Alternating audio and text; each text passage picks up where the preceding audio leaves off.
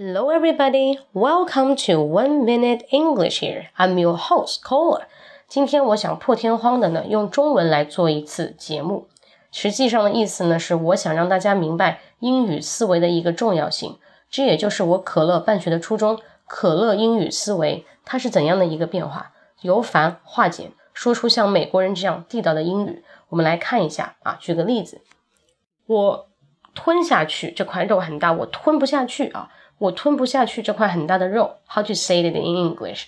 那说起吞这个词，大家一定觉得，哎呀，吞嘛，swallow 很简单嘛，查个字典就知道。但问题在于，不是每一个人都背过 swallow 这个词。你背了，如果卡住忘记说不出来，那怎么办呢？哎，你想一想，其实任何的一个单独成立的词呢，它都能被拆成两个词，就是动词加介词。I can't go it down。I can't go it down 表示我吞不下去这个食物。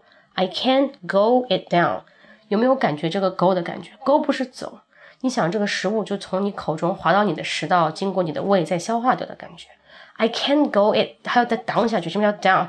到了食道这里面下去，它下不下去啊？所以你看英语它是非常生动跟形象的，而最主要就是要灵活运用动词加介词。其实动词不是重点。它只是更加的形象化，你可以说 eat it down，你可以说 I can get it down，都可以 take it down，都可以。很久不变的就是这个 down。所以说，记住一点，介词是英语的灵魂。好，想要更多精彩分享的话呢，大家可以看一下我的微信公众号“英语口语风暴”，按一个六，我会保证你们脑洞大开，看到更地道的表达。记住啊，我希望英语思维可以影响到你们每一个人。大家真的能体会到如何才能地道的说出英语来，简单地道，像美国人那样。OK，see you next time. Hope you like it. Goodbye.